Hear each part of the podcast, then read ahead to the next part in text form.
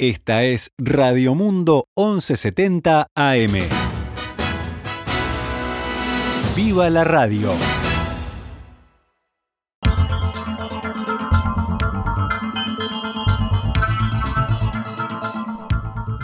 Doce horas 15 minutos, damos comienzo a una nueva edición de Noticias al Mediodía, hoy viernes, viernes 23 de julio del año 2021. Actualizamos a esta hora la información para ustedes. El expresidente Julio María Sanguinetti dijo que si se llega a derogar la ley de urgente consideración significaría volver a Bonomi en materia de seguridad. Esta mañana, en diálogo con En Perspectiva, el actual secretario general del Partido Colorado aseguró que todo el mundo pensó que era difícil que la Comisión Pro Referéndum alcance la cantidad de firmas y que la campaña fue falsa.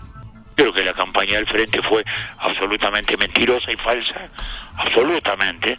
No, no, no, no como dice Gandini tan tan este, edulcoradamente, este, hasta el uso eh, abusivo y mentiroso de la imagen nada menos que de Valle Ordóñez, como si estuvieran en juego las empresas del Estado, como si estuvieran en juego los principios de, Don Pepe, en fin, este, sí, eso ocurrió, fue una campaña, este, a mi juicio, muy desleal, y que tuvo éxito porque logró las firmas.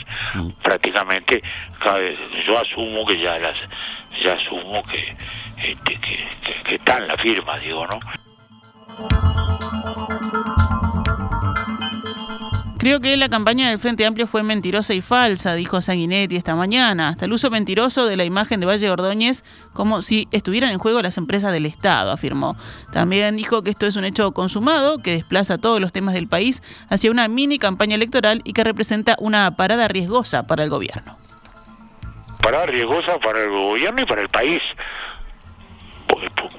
Tan, tan riesgosa como que volvemos a Bonoma y Fenapis para, para, para seguir con la, con, la, con la metáfora personalizada, para hacer más fácil la explicación. Por supuesto es una parada muy grande.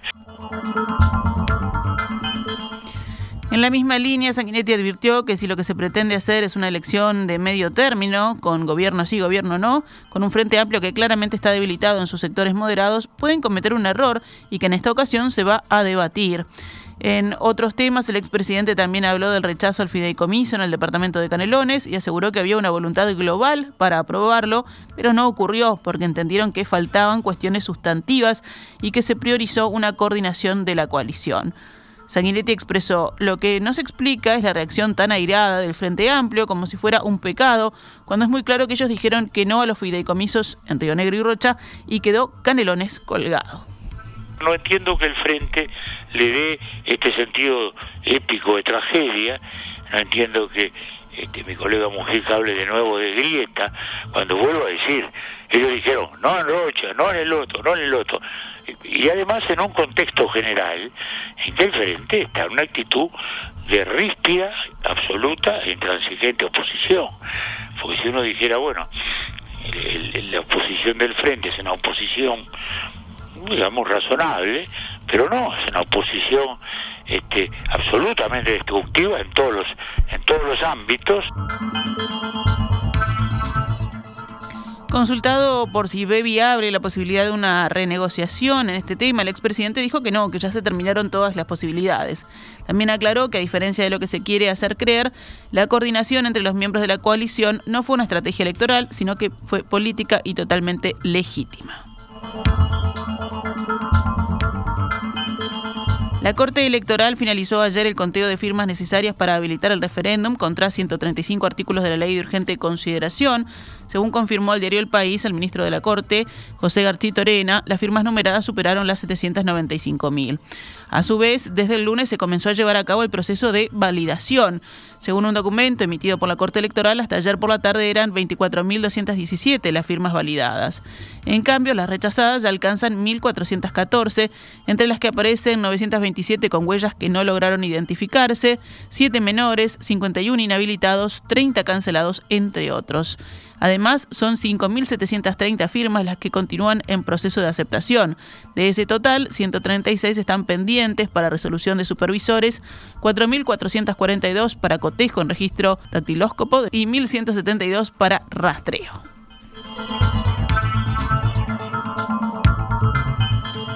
El intendente de Rocha, Alejo Umpierres, del Partido Nacional, afirmó ayer que el Frente Amplio amenazó con expulsar a sus ediles si acompañaba en el fideicomiso que su gobierno impulsaba y que no alcanzó la mayoría especial en la Junta en el mes de mayo. Umpierres hizo esas declaraciones un día después de que el intendente de Canelones, Yamandu Orsi, del Frente Amplio, afirmara que la presidencia de la República intervino directamente y presionó de manera inédita a los ediles para doblegar su voluntad en la votación de un fideicomiso para su departamento, Canelones. Hablando en una conferencia de prensa que convocó en el Parlamento, el jefe comunal rochense dijo lo siguiente. Por conversaciones que tuve con algunos ediles que se encontraban propensos a a encontrar una solución por la salida del fideicomiso para distintas obras en 13 localidades del departamento, se les había dicho, según lo que nos dijo, que bueno, que iba a pesar un, tribunal disciplinario sobre ellos y una eventual expulsión de la fuerza política, pero bueno, esto son conversaciones privadas que me comentaron como impedimento para poder acompañar el voto. Umpierres rechazó que hayan existido presiones del gobierno nacional y sostuvo que fue suya la iniciativa para que interviniera en todo esto el secretario de la presidencia Álvaro Delgado. Según Umpierres, el Partido Nacional siempre estuvo dispuesto a acompañar el fideicomiso de Canelones en tanto y cuanto se levantara el bloqueo que había ejercido el Frente Amplio respecto a fideicomisos de Río Negro y Rocha. Lamentablemente, el intendente Orsi fracasó en sus negociaciones y no pudo torcer el rumbo a las dirigencias departamentales más allá de sus buenos oficios y sus buenas intenciones en hacerlo. Pero no es culpa de nosotros ese fracaso.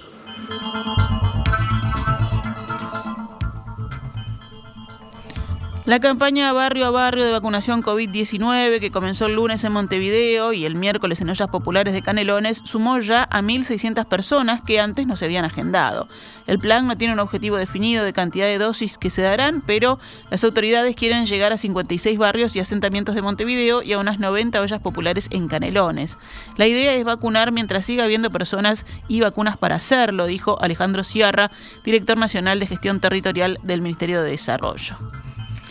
Seguimos con temas de la emergencia sanitaria. La cantidad de personas fallecidas por día con coronavirus se mantiene en un solo dígito desde hace una semana. El promedio ha sido de 7 y ayer hubo 8 fallecidos.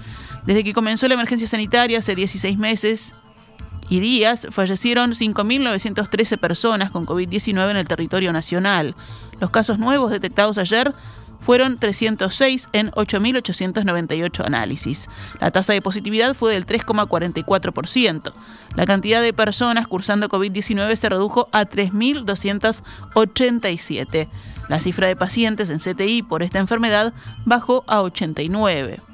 Bueno, el mapa del país permanece con 17 departamentos en nivel de riesgo de contagio amarillo y dos en nivel naranja, que son Paysandú y 33. La vacunación contra COVID-19 con al menos la primera dosis está llegando al 71% de la población y con las dos dosis está al borde del 60%. El Ministerio de Salud encomendó a la Comisión Asesora en Vacunas que evalúe la necesidad de administrar una o dos dosis más contra COVID-19 a la población que ya fue inmunizada. Por ahora, el refuerzo de dosis ha sido científicamente avalado para el caso de los trasplantados, hemodializados y otro, otros inmunosuprimidos severos. El secretario de Presidencia, Álvaro Delgado, dijo ayer en Radio Universal que ya hay decisión mundial de que el combate al nuevo coronavirus va a tener por lo menos un refuerzo anual, más allá de que haya un refuerzo al primer año de la inmunización.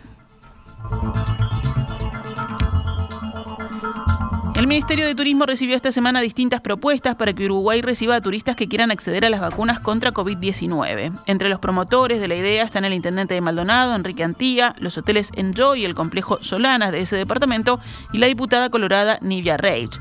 El ministro de Turismo, Germán Cardoso, citado por el país, dijo sobre el tema, estamos planificando una reapertura de fronteras a extranjeros ordenada para el próximo mes de septiembre. Sería razonable vacunarlos y que estén 21 días en el país. Es una posibilidad a analizar cuando terminemos de vacunar a todos los uruguayos, un plazo que estimo será en 45 o 60 días. Vamos con otros temas del panorama nacional. La Agencia Nacional de Vivienda realizará llamados para adjudicar entre 120 y 150 viviendas financiadas hasta en 25 años. A las convocatorias podrán inscribirse los interesados sin importar su estado civil o si tiene o no menores a cargo, que cumpla con los requisitos de postulación, ser ciudadano o residente legal con cédula de identidad vigente, mayor de edad y no superar los 75 años al finalizar el plazo para el pago de crédito, se indicó en un comunicado difundido por el organismo. Los interesados deberán contar con un ahorro previo de 250 mil pesos en alguna entidad financiera de plaza a nombre de por lo menos uno de los titulares. Los inmuebles se podrán pagar al contado o financiarse hasta el 90% en un plazo máximo de 25 años. En la actualidad hay un llamado abierto hasta el 10 de septiembre de 2021 con seis viviendas que se reparten entre Montevideo, Canelones, Florida, Maldonado y Rivera.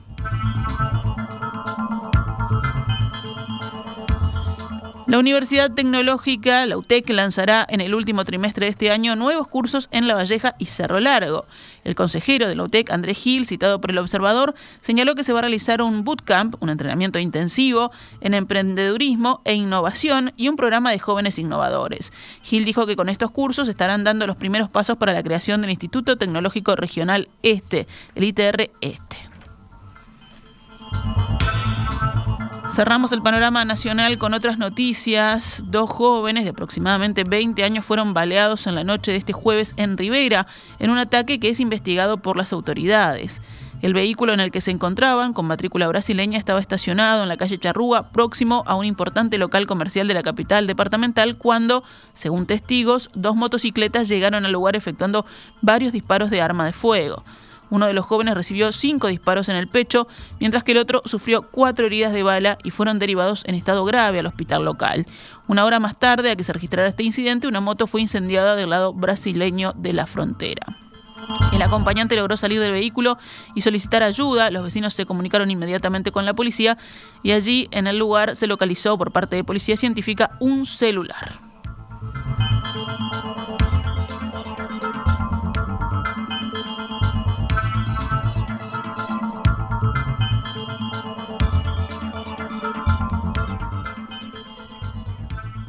Actualizamos a cuánto cotiza el dólar a esta hora en la pizarra del Banco República. 42 pesos con 65 para la compra y 44,85 para la venta.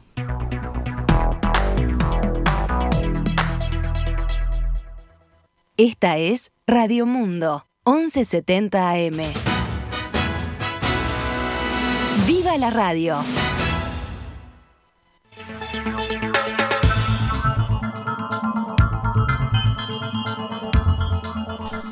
12 horas 30 minutos, pasamos rápidamente el panorama internacional. En Japón comenzaron oficialmente los Juegos Olímpicos. La ceremonia tuvo lugar ante menos de mil personalidades y dirigentes para minimizar los riesgos de la pandemia del COVID-19 en un estadio con capacidad para 68 mil personas. Declaro abiertos los Juegos de Tokio, pronunció solemnemente el emperador Naruhito, según la fórmula consagrada para la ocasión, en lo que ya se han bautizado como los Juegos de la Pandemia. En su discurso, el presidente del Comité Olímpico Internacional, Thomas Bach, admitió que estos Juegos serán muy diferentes a los que todos nosotros hubiésemos podido imaginar, pero destacó que hoy es un momento de esperanza. Los deportistas que serán sometidos a diarios controles anti-COVID desfilaron con restricciones, mascarillas, sin poder saltar ni bailar y abandonando el estadio sin poder quedarse hasta el final de la ceremonia. En el exterior de la ceremonia inaugural, un pequeño grupo de ciudadanos se concentró en los alrededores del Estadio Olímpico para protestar por el mantenimiento del evento, portando el mensaje en inglés, cancelen los Juegos, salven vidas. En China, miles de habitantes del centro fueron evacuados hacia un pontón en el día de hoy, pero siguen rodeados de agua tres días después de las devastadoras lluvias que causaron al menos 56 muertos, mientras se aproxima un amenazante tifón a la zona. Henan, la provincia más poblada de China, con casi 100 millones de habitantes, sufrió lluvias récord en los últimos días que convirtieron las calles en torrentes de barro. También su capital se vio muy afectada hasta el punto de que un vagón de metro quedó sumergido el martes, matando a 12 personas. En esta metrópoli de 10 millones de habitantes, los bomberos y los socorristas trabajaban el viernes con enormes bombas para retirar las grandes cantidades de agua acumuladas en las calles. El balance de muertos pasó este viernes de 33 a 51 y luego a 56 y se espera que continúe aumentando ya que las autoridades provinciales informaron a la prensa que estaban contabilizando las víctimas. Las condiciones meteorológicas obligaron a evacuar a más de 395 mil personas y causaron daños por más de 65 mil millones de yuanes, unos 10 mil millones de dólares, según anunciaron las autoridades municipales hoy.